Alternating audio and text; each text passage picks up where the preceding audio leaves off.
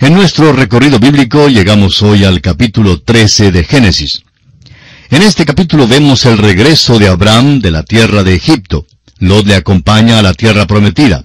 Luego Lot se separa de Abraham y se va a Sodoma. Dios se aparece a Abraham por tercera vez. Mientras que Abraham esté en la tierra de Egipto y mientras esté con Lot, Dios no se le aparece. Pero al regresar a la tierra prometida y cuando se separa de Lot, entonces Dios sí se le aparece. En Génesis capítulo 13 versículos 1 al 4 leemos, Subió pues Abraham de Egipto hacia el Negev, él y su mujer, con todo lo que tenía, y con él Lot. Y Abraham era riquísimo en ganado, en plata y en oro. Y volvió por sus jornadas desde el Negev hacia Betel, hasta el lugar donde había estado antes su tienda entre Betel y Ai, al lugar del altar que había hecho allí antes, e invocó allí Abraham el nombre de Jehová. Abraham fue el Rockefeller de aquel día. Era un hombre muy rico en ese entonces. Le vemos ahora viajando al norte hacia Betel desde Jerusalén. Llega al sur por Hebrón, hasta el lugar donde estaba antes, y allí invoca el nombre de Jehová. Usted puede ver, amigo oyente, que aunque este hombre tropiece y caiga, vuelve a Dios. Qué maravilloso es tener un Dios a quien volver. Luego podemos ver que Abraham y Lot se separan por contienda entre los pastores del ganado. Leemos en los versículos 5 al 7. También Lot que andaba con Abraham tenía ovejas, vacas y tiendas. Y la tierra no era suficiente para que habitasen juntos, pues sus posesiones eran muchas y no podían morar en un mismo lugar. Y hubo contienda entre los pastores del ganado de Abraham y los pastores del ganado de Lot. Y el cananeo y el fereceo habitaban entonces en la tierra. Usted puede ver, amigo oyente, que a Lot le fue muy bien en la tierra de Egipto y que él también era rico. La palabra de Dios es una palabra maravillosa, si solo dejamos que nos hable. Notaremos que Abraham adquirió dos cosas allí en la tierra de Egipto, y ellas le van a causar un dolor indecible. Una de las cosas que adquirió fue las riquezas.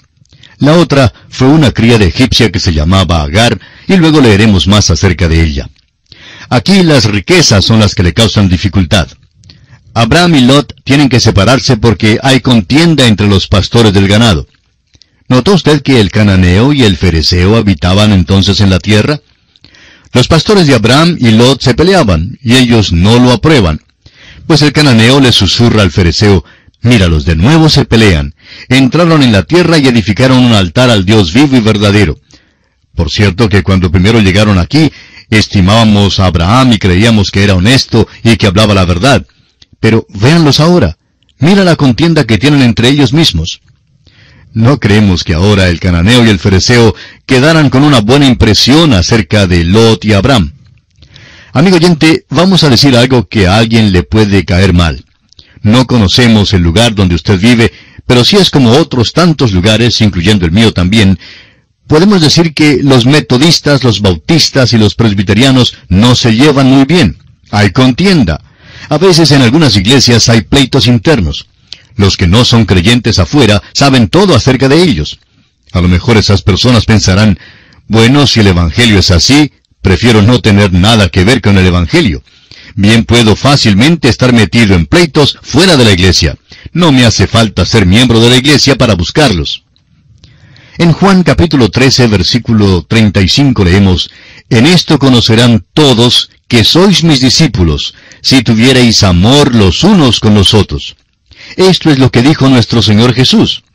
No dijo que los hombres sabrían que somos sus discípulos si somos fundamentalistas y organizamos una iglesia. Por supuesto que no. Si tuviereis amor los unos con los otros.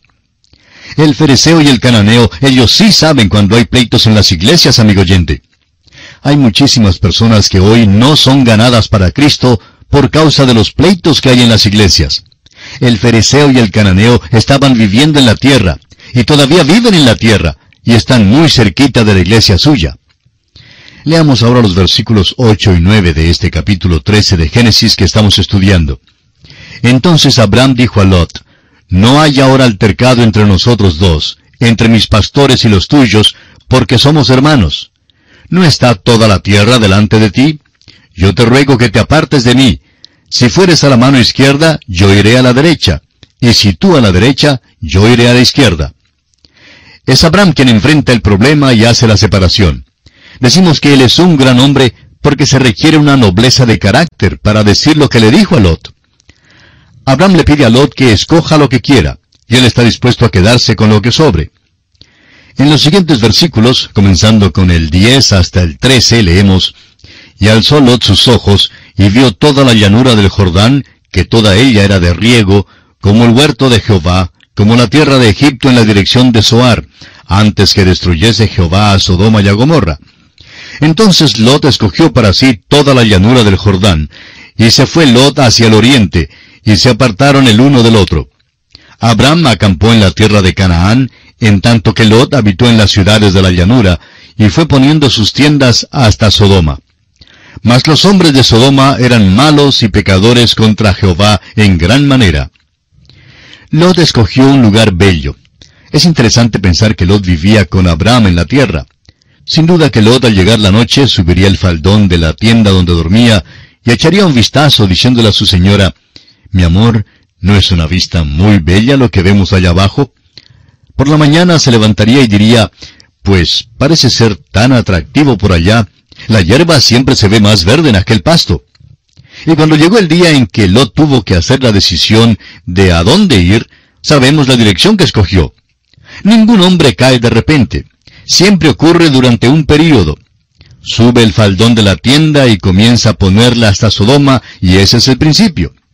Y alzó Lot sus ojos y vio toda la llanura. Y va hacia aquella dirección.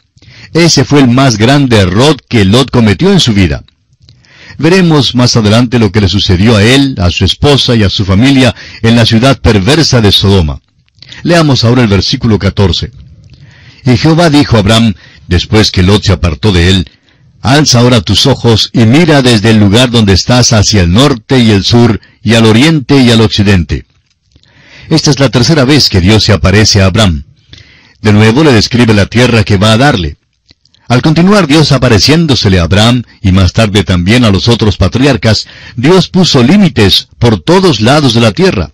En otras palabras, les puso una frontera y les señaló exactamente los límites de aquella tierra. Dios fue muy específico en cuanto a esto. Aquí mismo nos gustaría insertar este pensamiento. Los hombres deben deshacerse de los himnos que expresan que el cielo está en un lugar indefinido. Permítanos decirle, amigo oyente, que el cielo es un lugar verdadero. No es, como expresan unos himnos, una isla hermosa en alguna parte del más allá. Es un lugar muy definido. La palabra de Dios es muy específica y en el libro de Apocalipsis Dios lo declara muy específicamente. Le pone un límite a su alrededor y podemos saber algo de él. Dios no trata con algo que es teórico, sino con lo que es real y verdadero. Leemos en el capítulo 13 del 15 al 18, Porque toda la tierra que ves la daré a ti y a tu descendencia para siempre, y haré tu descendencia como el polvo de la tierra, que si alguno puede contar el polvo de la tierra, también tu descendencia será contada. Levántate, ve por la tierra a lo largo de ella y a su ancho, porque a ti la daré. Abraham pues, removiendo su tienda, vino y moró en el encinar de Mamre, que está en Hebrón, y edificó allí altar a Jehová. Usted puede ver, amigo oyente, lo que hace Dios por este hombre. Ahora le señala la tierra y le dice lo que está en ella. También le confirma el hecho de que va a tener una descendencia grande. Sabemos qué fue lo que hizo Abraham. Es muy interesante que en el rollo del mar muerto se describe esta porción particular del libro de Génesis. Nos da un relato directo de Abraham al caminar por la tierra a lo largo y a lo ancho de ella. Era una tierra maravillosa en aquel día. Vemos que Abraham se mudó de nuevo, pero donde quiera que iba, edificaba un altar. Siempre se podía saber dónde había estado Abraham. Él dejaba su testimonio. Los hombres han dejado una huella en la luna. Dejaron una bandera allá con este pequeño lema. Hemos venido en paz. No dejaron una Biblia, la palabra de Dios. Bueno, no hubiera hecho ningún bien de todos modos, pero sí revela la diferencia en la edad y en el pensamiento del período en que vivimos. Lo importante para Abraham era un altar al Señor, y es exactamente lo que edificaba donde quiera que iba. Ahora, Mamre significa riquezas, y Hebrón significa comunión. Ese es un lugar maravilloso para vivir. Al parecer fue el hogar de Abraham y allí está enterrado. Es el lugar donde deseaba estar.